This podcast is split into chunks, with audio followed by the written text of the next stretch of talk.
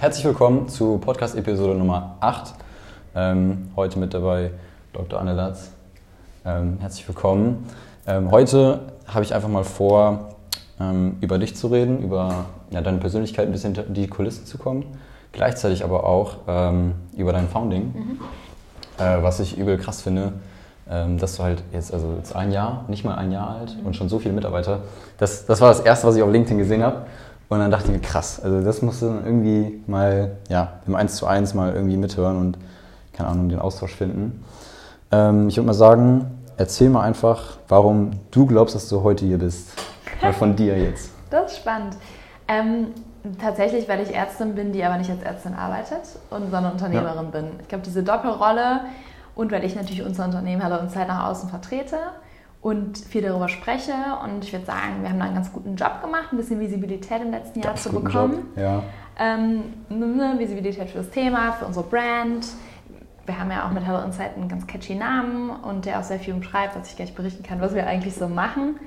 Und haben uns auch ein Thema geschnappt, das, glaube ich, sehr, sehr wichtig ist, nämlich metabolische Gesundheit und zwar personalisiert. Das heißt, die Gesundheit ist mhm. von jedem. Und da ist ein krasser Hebel, ja. vor allem wenn wir halt nicht in einem wirklich ja, als irgendwie Medikament oder Versorgungsinstrument reingehen, sondern erstmal als Präventionsinstrument und wirklich digitales Tool. Vor Hello Insight, vielleicht kurz anreißen, was hast du davor gemacht? Mhm.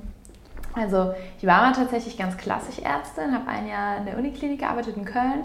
War zu hab, langweilig? Ja, ehrlicherweise, ich habe mich schon gelangweilt, ja. Echt? Ähm, ich habe halt auch BWL studiert und Medizin. Okay. Das heißt, ich war immer schon so ein bisschen interdisziplinär aufgestellt, mhm. habe immer rechts und links geschaut, schon im Studium für ein Startup gearbeitet, EdTech-Bereich, ja. ähm, Amboss. Und habe dann nach dem, habe dann eben aus der Klinik nochmal für Amboss in, in New York gearbeitet, habe da eine Internationalisierung gemacht, mega Spaß gemacht und dann nochmal ganz krass andere Sachen gemacht, nämlich einmal für die Behörde, fürs Ministerium gearbeitet im Präventionsbereich und bin dann aber schon vor über drei Jahren im Bereich digitale Medizin gelandet. Und naja, es war jetzt kurz vor der Pandemie und dann wissen wir alle, wie natürlich Digitalisierung, Medizin, diese ganzen Fortschritte jetzt nochmal Sprünge gemacht haben und auch visibel für uns geworden sind. Mhm. Da ich immer so einen Bezug hatte zu diesen Prävention, also Vorbeugungsthemen in der Gesundheit, Kommunikation von denen, mich in Ernährungs- und Lebensstilmedizin weitergebildet habe, ist natürlich unser Thema jetzt, das wir mit Hello Insight machen, etwas, ähm, das ich mir geschnappt habe und mit drei Mitgründern dann letztes Jahr angestoßen habe, ja. Und du bist jetzt Chief Medical Officer dort. Mhm. Ähm, wer hat das von euch angestoßen? Warst du das oder? Nee, zwei, zwei meiner Mitgründer waren sozusagen die ersten. Die sind die Nicht-Mediziner, die haben aber einen krassen Produktbezug, einen krassen ja. ähm, Branding und, und auch Netzwerkbezug. Der eine hat vorher bei Runtastic das Growth-Thema betreut, das ist ja ein sehr erfolgreiches Startup, das cool, jetzt ja. aus Adidas kommt. Der andere hat ähm, Pioneers Festival gegründet, schon vor, ich glaube, ja, mittlerweile einem Jahrzehnt. Das klingt jetzt crazy. Krass. Das war das größte Startup-Festival in Europa ja. und hat natürlich das ganze Ökosystem von Anfang an mitbekommen und dann kam natürlich das Thema Corona dazu und wir alle suchen ja immer was mit Impact, wir wollen ja immer irgendwas Impact, verbessern. Ja. Ähm, ja. Und die hatten dann halt diese Technologie gefunden, die wir uns jetzt geschnappt haben, nämlich diese kontinuierliche Glukosemessung. Das ist ja so ein kleiner Sensor, den man am Arm mhm. trägt mhm. und den verbinden wir mit Technologie, mit unserer App und mit, eben mit dem ganzen Hello Insight Service. Es gibt ja so einen coolen Spruch, das kam von, von einem alten Podcast-Gast von mir. Äh, es gibt einen Hipster, es gibt einen Hustler und es gibt einen Hacker in, in einem Gründerteam. Team. Ja, wir haben natürlich auch noch den, den vierten im Bunde von den Gründern. Vierten, das den, ist dann so der Techie. Outside, der Techie. ja, ja, genau. Wo also, siehst du dich da? Ähm, Hustler bin ich wahrscheinlich auch ziemlich, ja. ja. Was war der erste? Hipster? Hipster. Hipster. Ja, also würde ich jetzt auch mitleben können. Also klar, es geht vielleicht so ein bisschen um ja. die Außenwirkung. Ich glaube, wir haben ein sehr komplementäres Gründerteam. Das ist natürlich auch was, was wir sind alle nicht mehr Anfang 20, sondern eher mhm. Anfang Mitte 30 und haben alle schon was gesehen, haben alle schon ja. viel gelernt und hasseln alle relativ viel. Super, cool. Ähm, ja, vielleicht auch grundlegend. Ähm, was mich interessiert hat, auch bezüglich des Lebenslaufes, äh, den ich gesehen habe bei LinkedIn. Mhm. Ich glaube, ich habe noch nie ein Profil gesehen mit, ich glaube, 32 Stationen oder sowas waren das. Ich weiß es nicht. Vielleicht schreibst du auch einfach alles auf. Ich habe keine Ahnung. Ich muss das nachgucken, weil ich hatte diese Woche schon einen Podcast und sie hat genau dasselbe gesagt. Ich ja. so, okay, was ist bei meinem LinkedIn? Also ich ist tatsächlich, ich würde sagen, ich bin schon sehr also ich habe jetzt da nichts mehr ausgedacht. Ich bin einfach sehr am gepflegten Lebenslauf. Ja. Genauso hätte ich einen CV, der würde ich auch sehr ausführlich. Ich glaube, was natürlich da sehr wiedergespiegelt wird, ich war sehr viel Ausland unterwegs und habe im Studium quasi alles mitgenommen von Formulaturen, also diese Praktika Medizinstudium, praktisches Jahr im In- und Ausland, ähm, habe wirklich schon in meinem ersten Leben BWL-Studium ja auch schon Jobs gehabt. Ne? Ich habe auch, ich meine, ich bin jetzt 32, ich habe seit ich 18 bin äh, Abi gemacht, habe ich halt ja. irgendwo gearbeitet, studiert. Und das habe ich vermutlich, weil ich schon früh auch auf so Social Media war, da auch alles mit drin. Nichtsdestotrotz, ich muss es mir nochmal anschauen. Krass. Aber wenn du jetzt schon sagst, mit 18 direkt immer gearbeitet, ja. würdest du auch sagen, das ist so ein bisschen deine Philosophie, dass du Hauptsache, du machst was? Oder wie, wie, würdest du sagen? Ja, ist jetzt eine gute Frage, ob es meine Philosophie ist oder ist es eher so ein bisschen mein, mein Naturell? Also mhm. wahrscheinlich ähm, habe ich schon viel, also nicht nur wahrscheinlich, ich habe schon viel früher angefangen zu arbeiten. Ich habe immer schon in der Schulzeit Nebenjobs gehabt und so. Das ist natürlich auch was sehr von der Familie kommt. Ne? Fleiß, Produktivität, ähm, aber auch so ein, so ein Interesse an vielen Themen. Und es ja. war immer schön äh, und auch wichtig im Studium selbstständig zu sein. Also ich habe immer klar unterstützt meine Eltern gehabt, aber ich habe immer Nebenjobs gehabt. Das heißt, aber ich habe immer viele Leute kennengelernt, ich habe viele Sachen schon selber gemacht, sei es von wissenschaftlichen Arbeiten bis hin zu irgendwelchen Messen, also mhm. wirklich sehr, sehr viel. Ob ich es jetzt nur mache, um was zu machen, ist eigentlich eine sehr gute Frage. Meistens ähm, ist es tatsächlich so, dass mir die Arbeit sehr viel Spaß macht. Glaubst du, ich, also meine Freundin studiert jetzt auch Medizin, ja. bestes Beispiel, aber ich würde sie eigentlich nicht gerne erwähnen, weil die Frage jetzt doof ist. Ja. Aber ähm, würdest du sagen, hast du Medizin direkt studiert nach dem Abi? Nee. Erst BWL? Ja. Okay, würdest du trotzdem sagen, dass man während des Medizinstudiums dann trotzdem einen Nebenjob haben kann oder sich selbstständig machen kann? Voll. Ja. Ähm, okay. Also Nebenjob auf jeden Fall. Da würde ich immer, natürlich, wenn man in dem Bereich sein will, eher was machen, was nah dran ist, wie mhm. Tutor sein, wie irgendwie ähm, an einem Lehrstuhl arbeiten, seine Doktorarbeit mit einem Nebenjob verbinden. Klar kann man mittlerweile, ich meine, ist jetzt auch schon ein bisschen her mein Studium, ein paar Jährchen, ne? jetzt gibt es natürlich nochmal im digitalen Raum noch coole Sachen, die man auch machen kann. Hast du dein Glas? Achso, ja, da steht hier unten. Ja. Kannst du es auch hier holen. Ach, super. Ja, ja genau. Ja, also mittlerweile gibt es ja auch im digitalen Raum Sachen, die man machen kann. Ich würde jetzt nicht das empfehlen, was ich gemacht habe. Irgendwie ein Master BWL und Medizinstudium Gleichzeitig? Nicht, ja, ja. Oh shit. Ja, genau. So war es auch zumindest in den ersten zwei Jahren ähm, von dem, dem, Studium. Es war jetzt auch nicht so ein Plan, das so zu machen, sondern es war eher so, ich fange mal beides an und gucke dann. Und ich bin jetzt nicht so die Person, die viel abbricht. und dann ging halt irgendwie das so äh, für mich immer weiter. Und es war auch für mich genau richtig. Ich habe mein Netzwerk dadurch sehr interdisziplinär aufgebaut. Ja. Und das ist halt was, was ich wirklich allen empfehlen würde. Wenn ich was studiere, versucht trotzdem andere Bereiche kennenzulernen. Mediziner ist einfach ein gutes Beispiel, sehr unter sich in ihren Themen, in ihrer Welt, in ihrer Klinik. Hm. Man das redet ich, ja, das, das kriege ich auch oft mit. Also auch mit dem Austausch. Äh, mein ja, letzterer Podcast-Gast ist da auch ein gutes Beispiel. Also da trennt man oft auch dieses Ökonomische mit dem Fachlichen ja. und die trennen das sehr, sehr doll. Ja. Das ist in anderen, wie zum Beispiel Ingenieurswesen, nicht so, finde ich.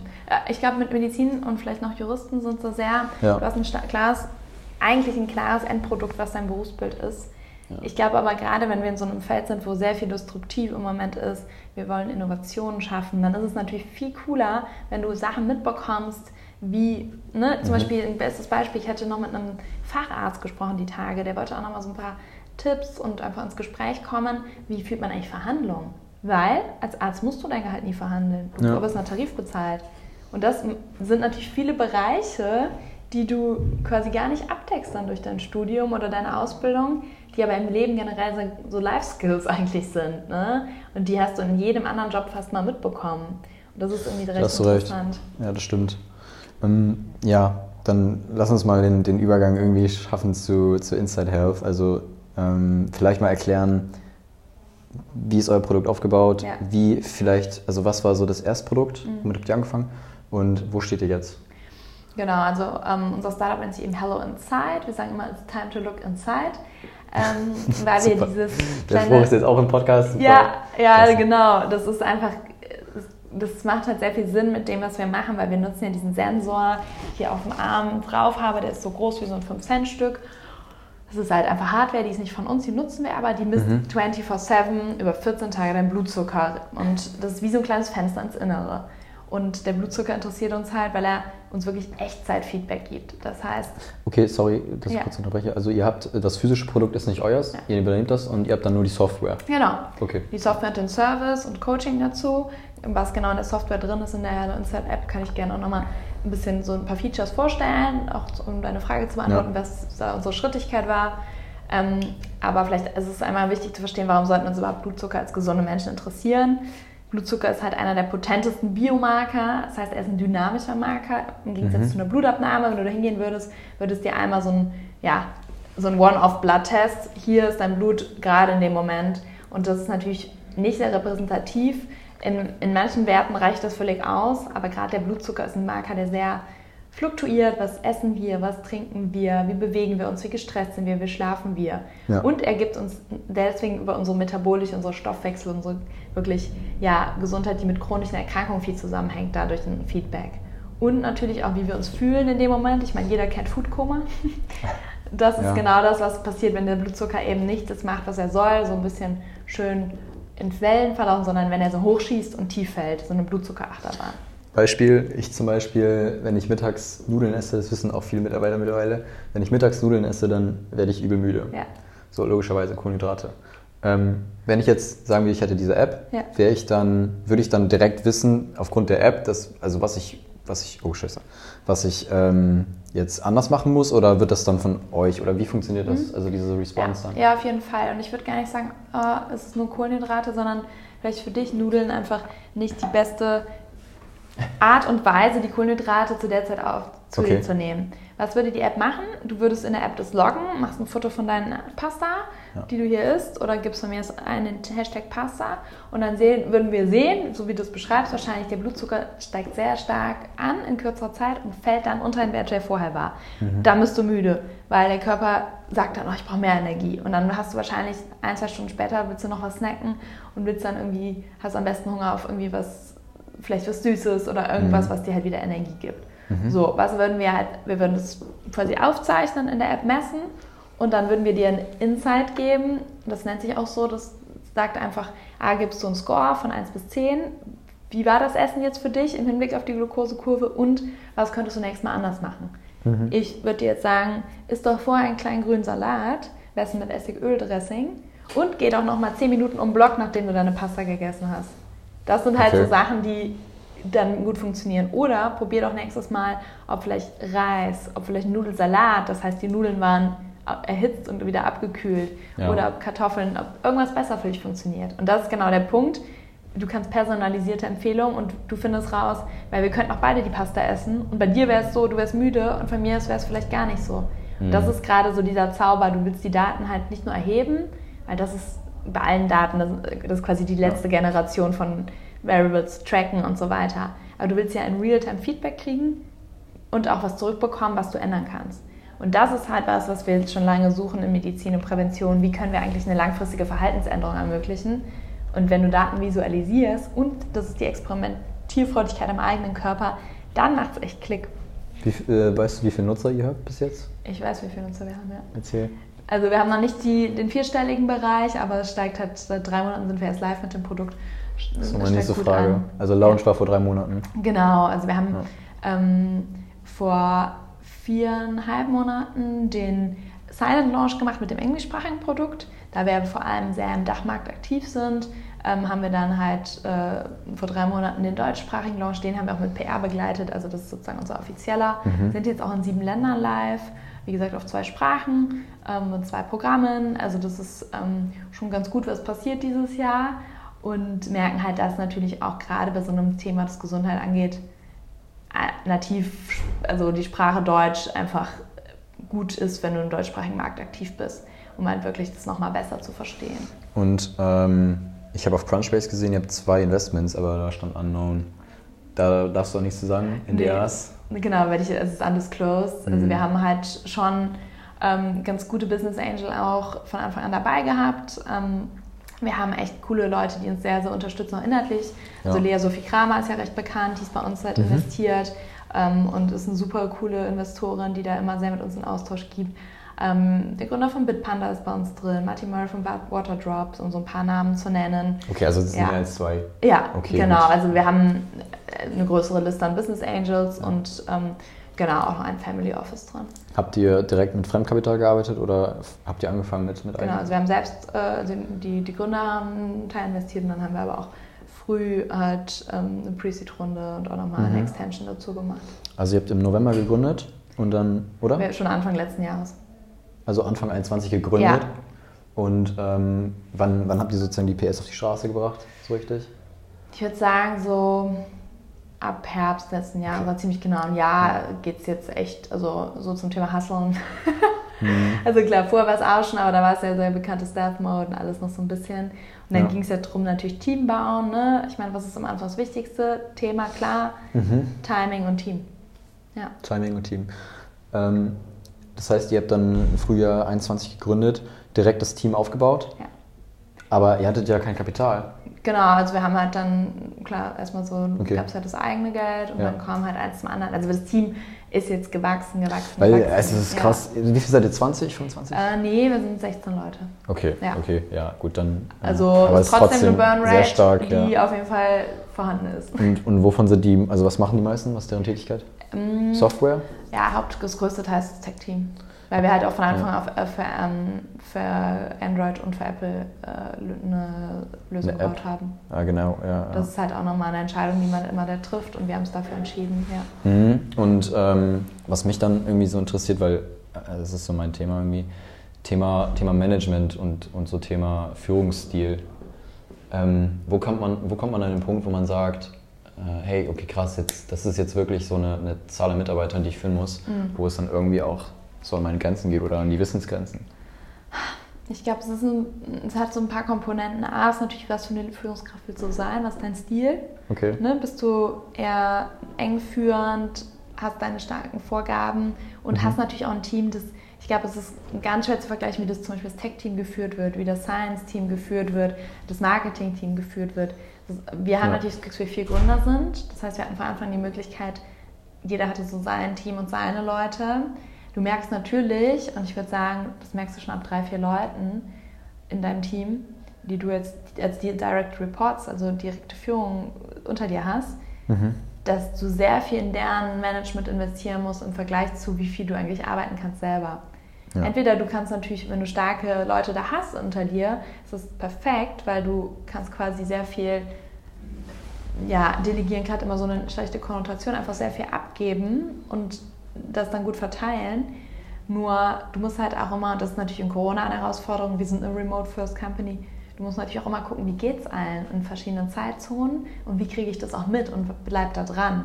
Und ich glaube, da gibt es Mhm. halt, ich glaube, das kann super funktionieren, wenn du eine gute Kommunikation hast, psychologische Sicherheit, das ist ja auch so ein Konstrukt, das sehr, Ja. sehr wichtig ist und auch eine Art, nicht nur synchron, sondern asynchron zu kommunizieren. Das ist, glaube ich, was, was sehr vielen schwerfällt. Erklär das mal.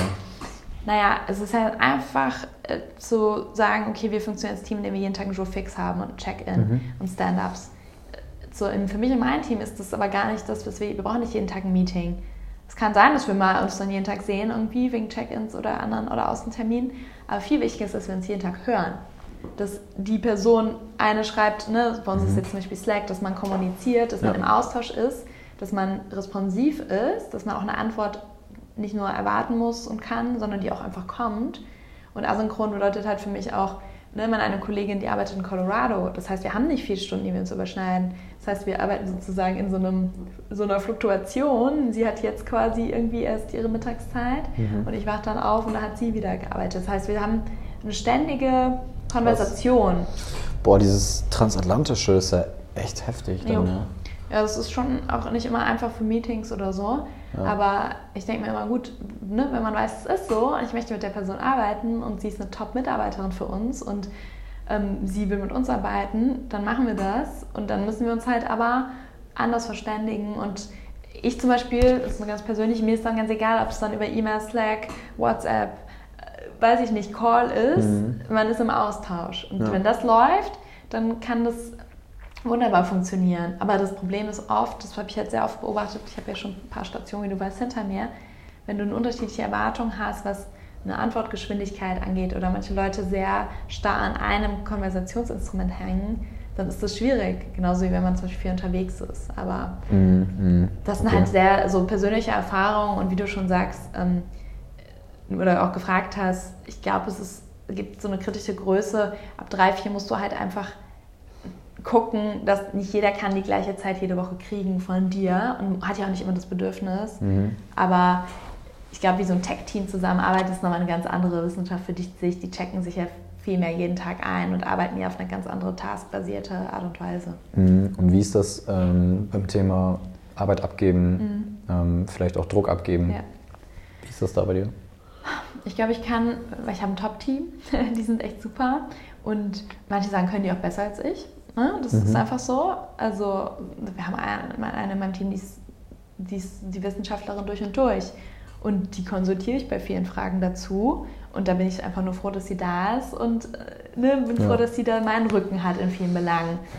Was Druck angeht, ist, ist ein anderes Thema. Ich denke immer, man soll möglichst transparent seinem Team gegenüber sein. Wo steht man? Man ist in einem Startup, das heißt, da ist immer viel Wandel, da ist immer viel Ungewissheit. Ich denke immer, ähm, das ist ein ganz großes, wichtiges Thema, einfach regelmäßiges Team abzudaten. Das machen wir auch in der ganzen Firma immer. Wir haben jede Woche Hello Team Meetings. Wir haben immer dazu auch Slides und wir zeichnen es immer auf. Das heißt, wir haben euch dabei. Wir zeichnen es auch auf? Immer. Krass. Okay. Also zeichnen es immer auf, weil es ist einfach, ne, wir sind so viele Nationalitäten, es gibt so viele ähm, Leute, die dann doch mal auf Reisen sind, dass man einfach da die Möglichkeit hätte, das nachzuschauen. Und äh, ja, gern. Und das ist halt was, wo wir auch gemerkt haben, das klappt irgendwie ganz, ähm, ganz gut damit. Mhm. Wir zeichnen nicht jedes Meeting auf keinen Fall, aber das ist halt ja. eins, das uns wichtig ist. Ja. ja. In welcher Frequenz habt ihr die Meetings? Wöchentlich. Wöchentlich, okay. Ja. Aber in den internen ähm, Abteilungen habt ihr dann öfter? Die sind auch, genau, das ist dann Team Aber die sind ja unter sich dann, ne? Die Joe Fixe, genau. genau. genau. Aber so Hello Team von Hello Inside ist dann einmal die Woche. Mhm. Ähm, vielleicht, das ist vielleicht auch, ähm, ja, nicht komplett deine Area, ähm, aber Thema Reinvest und Produktentwicklung. Softwareentwicklung. Ähm, wie muss die Balance sein? Da hast du vielleicht auch ein bisschen mal zugehört, weil ja. ich glaube, das ist nicht komplett deine ja. Area. Aber wie ist da die Balance, damit man sagt, okay, wir haben trotzdem einen weiteren Wachstum? Mhm. Dass man sich nicht verrennt und irgendwie mhm. pleite geht, also Investoren Gelder braucht, etc. Ja, also ich, ich glaube, ich weiß, worauf du hinaus willst. Es ist halt schon so ein bisschen die Frage vom Timing, von wann macht man die nächste Runde, wann macht man vielleicht eine Extension, mhm. wie groß und viel will man wachsen, wie sicher soll man sich in seinem Produkt sein. Ja. Ähm, bei uns war es jetzt natürlich so das MVP, also Minimum Viable Product, mit dem wir gelauncht sind.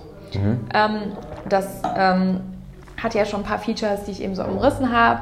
Du loggst was, du kannst es visualisieren, dann haben wir noch das Coaching dazu, du kannst Experimente machen, wo du wirklich zwei Sachen vergleichst in deinem Körper, Rezepte und das alles betten wir noch ein in Programme. Mhm. Und diese Programme sind halt auch, strukturieren dir einfach diese ganzen Features und Inhalte und geben dir nochmal wirklich ein, auf ein klares Ziel, sei es Gewichtsmanagement, sei es bei Frauen Hormone oder so, geben dir einfach nochmal so diesen Rahmen.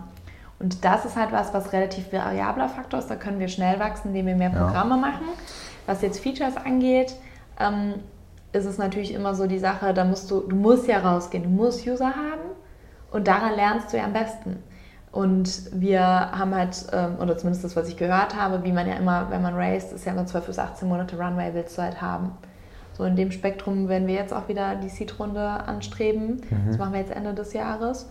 Und haben jetzt halt ein Produkt auf den Markt gebracht, das funktioniert, das auch schon gut ist. Wenn du das Produktteam fragst, könnte es natürlich noch in vielen Belangen tausendmal besser sein. Ja, die sind dann noch kritisch. Genau, die sind kritisch. sehr selbstkritisch. Ich finde es schon ein geiles Produkt. Ja. Und jetzt wollen wir natürlich gucken, ähm, was wir in den nächsten 12 bis 18 Monaten nochmal den Product Market Fit zuschnüren mehr und okay. wachsen, wachsen. Und damit meine ich nicht im Team, sondern natürlich vor allem in Sales und wirklich in unserer Visibilität und als Marke. Mhm.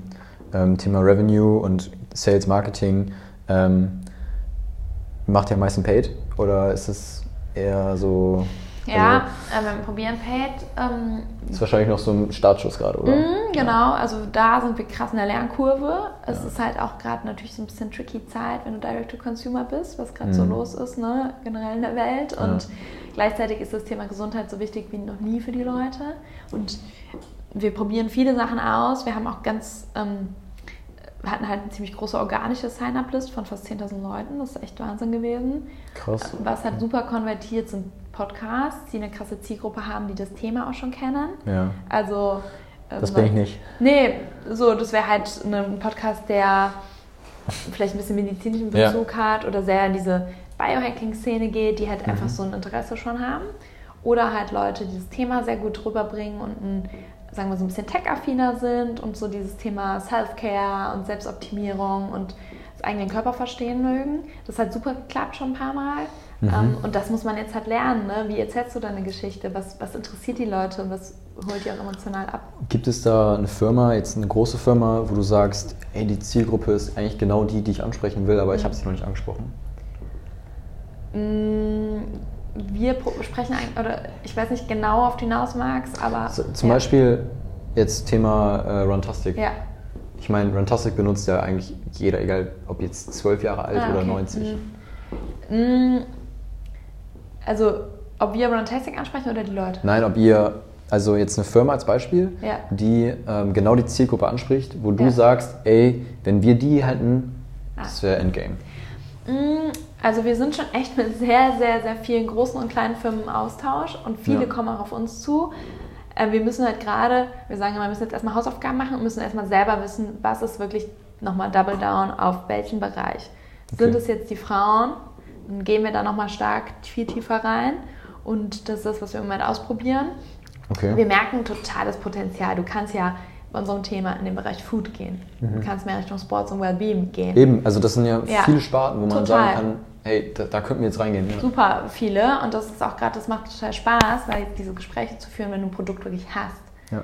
Ähm, es hat, muss halt trotzdem eine Schrittigkeit haben, denke ich. Ne? Könnt, also für uns ist auch B2B sicherlich was denkbar ist oder Corporate Health, Corporate Wellness ist super ein Tool für Mitarbeitende. Mhm. Ne? Weil wenn alle mittags die Pasta essen und nachmittags nicht gut arbeiten können, ist das für Arbeitgeber auch nicht cool. True, ja. das stimmt, ja. Also das ist, recht, ja. das ist natürlich auch ein Thema, was, ähm, oder was wir jetzt ganz viel ausprobieren, ist, wir machen Food-Experimente und da sind natürlich auch die, die ganzen Lebensmittelhersteller interessiert zu sehen, wie, wie blutzuckerstabil ist mein Produkt und wie kann ich das vergleichen gegen andere in, in der Branche oder so. Mhm. Und das ist was, was super, super Spaß macht, wo gerade richtig auch Speed drauf kommt, ähm, wo wir natürlich auch auf welche zugehen, die auf uns zukommen und wo wir dann jetzt merken müssen, und ich denke, dass das Thema Ernährung sicherlich immer so im Zirkus, äh, im, Zirkus, im Fokus, Fokus stehen wird. ja. Und ähm, das ist sicherlich eins, was natürlich auch die Leute alle berührt. Ja. Und was jetzt große Player angeht und Kooperation mit denen, ähm, da haben wir natürlich ein super Netzwerk. Ich glaube, man muss halt bei sowas immer aufpassen, dass man auch nicht zu früh auf so, so Kontakte geht. Mhm. Weil sonst verbrennt man sich, wenn man noch gar nicht genau weiß, was man eigentlich von denen will. Genau, dann fordern die was oder sagen, hey, wie sieht es da und da ja. aus? Und du sagst, boah, keine Ahnung. Genau, und wir machen ja auch noch Studien parallel, wir wollen ja auch mal Sachen nachweisen und so weiter. Ne? Das sind alles ja Dinge, du musst ja so ein bisschen in einem, wir sind jetzt nicht im Versorgungs- und Health Tech und Medizinprodukt-Space ganz tief drin, aber wir sind mhm. halt schon ein Produkt, das sich um Gesundheit kümmert. Und da musst du halt auch ein solides Produkt haben, das gut ja. ist, das den Leuten Mehrwert schafft und denen auch keine falschen Versprechungen macht. Mhm. Ähm, vielleicht zum Schluss nochmal bezüglich äh, Inside Health. Hello Inside. Äh, Hello Inside, sorry. Inside Health, jetzt habe ich Inside Consulting ja, ja, verwechselt. Inside. Ja, oh mein Gott, tageslang. Hello Inside. Ähm, jetzt habe ich meine Frage vergessen. Genau, also ähm, Investitionsfreudigkeit im Health-Bereich. Mhm. Stark oder schwach? War übelster Hype, übel. Die ja. letzten zwei Jahre würde ich sagen, Gott, konnte sich kaum retten gefühlt. Jetzt ist es jetzt wird es spannend, würde ich sagen.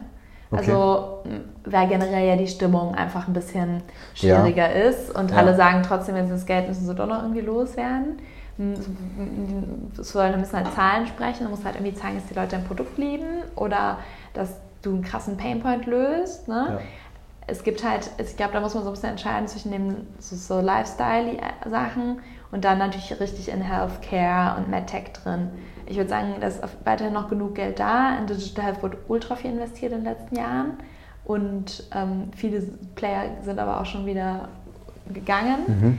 Es ist halt immer eine ganz schwierige Frage mit dem Geschäftsmodell, weil wir in Deutschland es nie gewohnt waren, für Gesundheit zu zahlen. Anders als in den USA. Das ist ein, warum dann nicht USA bei euch?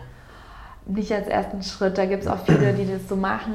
Und für uns ist es dann trotzdem, unsere Expertise ist halt der Markt. Wir sind deutsch-österreichisch wir kennen hier die Leute, wir haben unser Netzwerk und wir glauben auch daran, dass das hier funktionieren kann, dass die Leute sich auch hier ne, ändern. Aber mhm. du hast halt einfach nochmal so diese Bereitschaft, irgendwie für Gesundheit zu zahlen, ist einfach bei uns Ja. noch nicht so verankert. Genau, dieses Why ist einfach noch nicht so Ja. da. Ja. Stimmt. Ähm, Ich glaube tatsächlich, nur als kleine Ergänzung, ja. es ist gut, wenn du für Gesundheit zahlen musst. Weil alles, was Verhaltensänderung angeht, wenn du das bezahlst, ein Programm, ein Coaching, ein Produkt, dann hast du dafür was gegeben, dann bist du ja viel mehr committed, als wenn der Arzt dir eine App verschreibt. Das ist ja ein ganz großes Problem. Das, haben wir, das ist ja mega cool in Deutschland. Man kann die App verschreiben, da Cool. lassen sich viele. Okay. Ja. Aber dann bist du halt, hast du noch nicht so viel investiert. Dann liegt die App vielleicht mal da auf deinem Handy, aber du musst ja auch wirklich, also ich glaube, manchmal hilft so dieser eigene, ich habe jetzt was in die Hand genommen und ich will das halt, ähm, Okay. um einfach da ein bisschen in der Stange zu bleiben. Also theoretisch, als wenn man nur eine kaufen würde. Ja, Ja. ja. ja.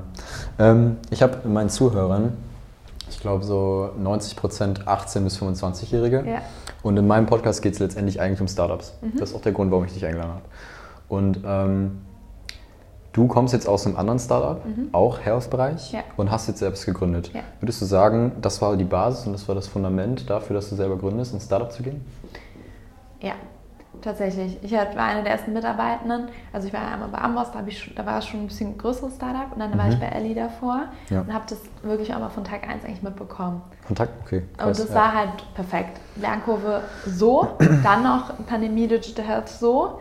Und ich habe so viel gesehen, lernen dürfen. Und ich lerne halt am liebsten einfach von Kolleginnen und Kollegen. Das ist einfach, Erfahrungswissen ist das Beste. Mhm. Ähm, und dann haben wir natürlich neue gefiltert, wo du dann hands-on irgendwie was lernst.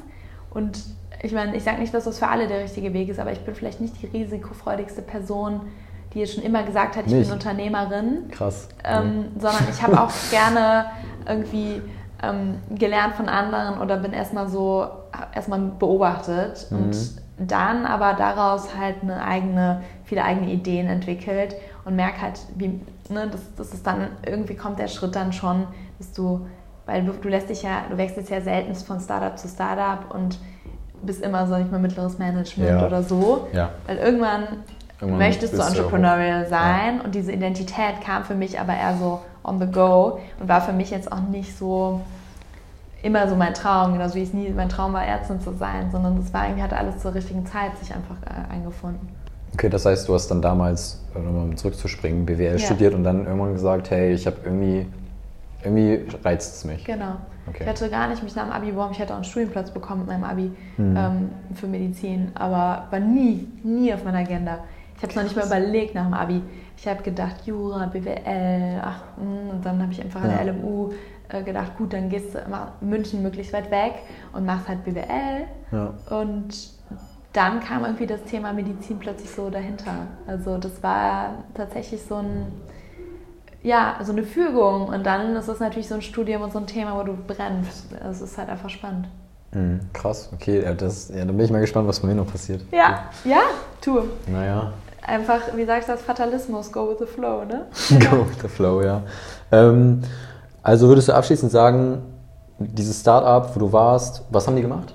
Ellie? Ja. Ähm, Patientenreisen haben sie sich angeschaut. Also es nennt sich Value-Based Healthcare, wo du Okay. mehr die Patientenreise wirklich von vorne bis hinten anschaust, nicht nur eine OP, sondern Mhm. was passiert davor, danach, wo sind die Sollbruchstellen, es gibt der ambulante, stationäre Sektor und da haben wir halt sehr viel geschaut, wie man das wirklich, die Patienten mehr in den Vordergrund stellt und die Qualität der Versorgung und nicht einzelne Ja. Leistungen vergütet. Okay, und das heißt, das würdest du echt sagen, okay, krass, das war jetzt wirklich das Fundament. Ähm, welcher, welchen Bereich warst du da? Welche Abteilung? Ähm, ich war nachher auch Chief Medical Officer, also ich Okay. habe da auch das Medizinische verantwortet. Wie viele Männer? Äh, wie viele, Ja, Männer? das wie ist viele eine Mitarbeiter? richtige Frage, eigentlich fast nur Männer. Echt? Ne, Orthopädie war dann Ja. unser Schwerpunkt. Ähm, wir, also mittlerweile ist Ellie 50, 60. Damals waren wir eher so 35, 40, als ich weg, bis ich weg bin. Mhm. Also groß, groß gewachsen, Corporate Startup, sehr, sehr schnell gewachsen. In meinem Team hatte ich in Hochzeiten irgendwie auch sechs oder acht mit den Studierenden, ja. Wow, Ja, krass. genau.